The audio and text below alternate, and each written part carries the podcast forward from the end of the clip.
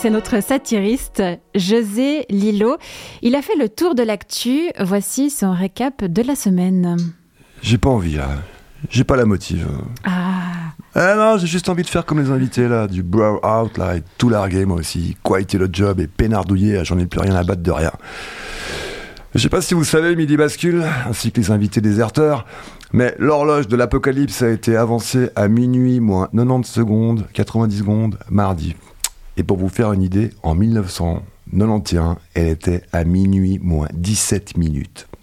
Putain, on a déjà crié 15 minutes depuis que Reservoir Dogs est sorti en 1991 et que les États-Unis, fait chier quand même, le temps passe vite, et que les États-Unis et l'Union soviétique ont signé un accord pour une réduction de 30% des armes nucléaires.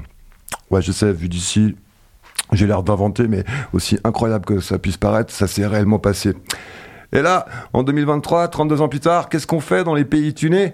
On réinjecte des milliards dans l'armement, genre au cas où ça pète, pour que ça pète vraiment de partout et partout, et qu'on soit quand même en mesure de bombarder les ruines du monde et nos propres cendres. 90 secondes, putain. Et allez, hop, que tout le monde règle sa montre sur la fin des temps, histoire que personne ne soit pris au dépourvu. C'est très, hyper important qu'on soit toutes et tous sur le même fuseau horaire au moment d'y passer.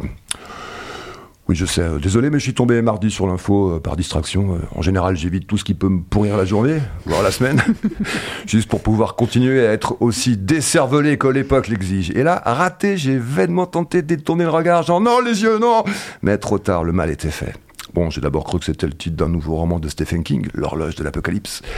Et franchement, ça aurait été top. Tu vois, genre le plaisir du frisson littéraire dystopique. Mais non, c'est vraiment comme ça que s'appelle le cri d'alarme des scientifiques. Alors d'accord, c'est déjà étonnant que des scientifiques hyper pointus en soient encore à mesurer le temps avec une horloge. Non, ils auraient appelé ça, je sais pas moi, l'Apple Watch de l'apocalypse. Au moins, ça ferait déjà plus paniquer les gens. Moi, comme je suis un peu littéraire, l'horloge de l'apocalypse, ça marche sur moi. J'ai pas besoin qu'on me bullshit avec la marque, euh, avec de la marque ou, du, ou des néologismes high-tech. Euh, ça me prend tout de suite au trip et je tripe. Et donc, l'humanité n'a jamais été aussi proche de sa propre perte, selon les scientifiques qui s'occupent de l'horloge de l'apocalypse. Et à Genève, dans la foulée, qu'est-ce qu'on prend comme mesure urgente hein? Qu'est-ce que c'est-y qu'on fait à Genève? On s'apprête à abattre une petite forêt qui longe les berges d'un chemin de promenade et où accessoirement hibernent des écureuils pour y faire passer un tronçon de piste cyclable.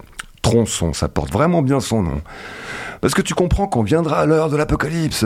Ce sera une question de vie ou de mort de pouvoir décamper à fond sur ton vélo par des pistes cyclables flambant neuves tracées par l'État protecteur.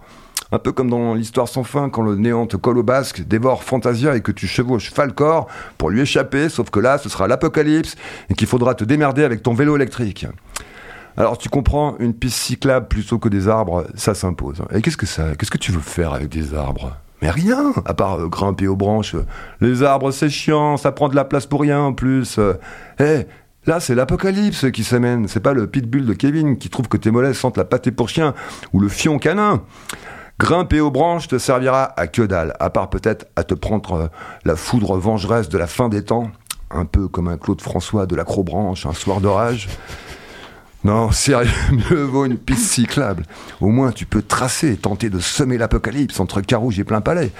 Enfin, si c'était moi, je serais plutôt euh, Plein Palais Carouge, parce qu'à Plein Palais, t'arrives vite à la plaine de Plein Palais, et c'est déjà en soi un avant-goût d'un paysage de désolation laissé par l'apocalypse. Ça rend un peu confus et désorienté alors que c'est vraiment pas le moment, putain. Tu conduis un vélo et tu essayes d'échapper à l'apocalypse. Tu dois rester focus, pas penser à Pagani. Bon, en même temps, s'il reste que 90 secondes le créneau est quand même méchamment serré pour lui échapper à l'apocalypse. Ah, même en roulant sur une piste cyclable flambant neuve, ripollinée par l'État. Le 90 secondes, c'est même pas le temps d'enfourcher son vélo, c'est même pas le temps de se griller une clope. Chier Trois tafs et c'est toi qui pars en fumée. Non, là, euh, en 90 secondes, euh, les seuls éventuellement capables de se faire une dernière fois plaisir, au moins, histoire de s'offrir une dernière fois le grand soir, c'est les éjaculateurs précoces. Ce sera enfin leur heure, leur revanche sur la vie. À la fin des temps, eux au moins, non contents de jouir, ils riront les derniers.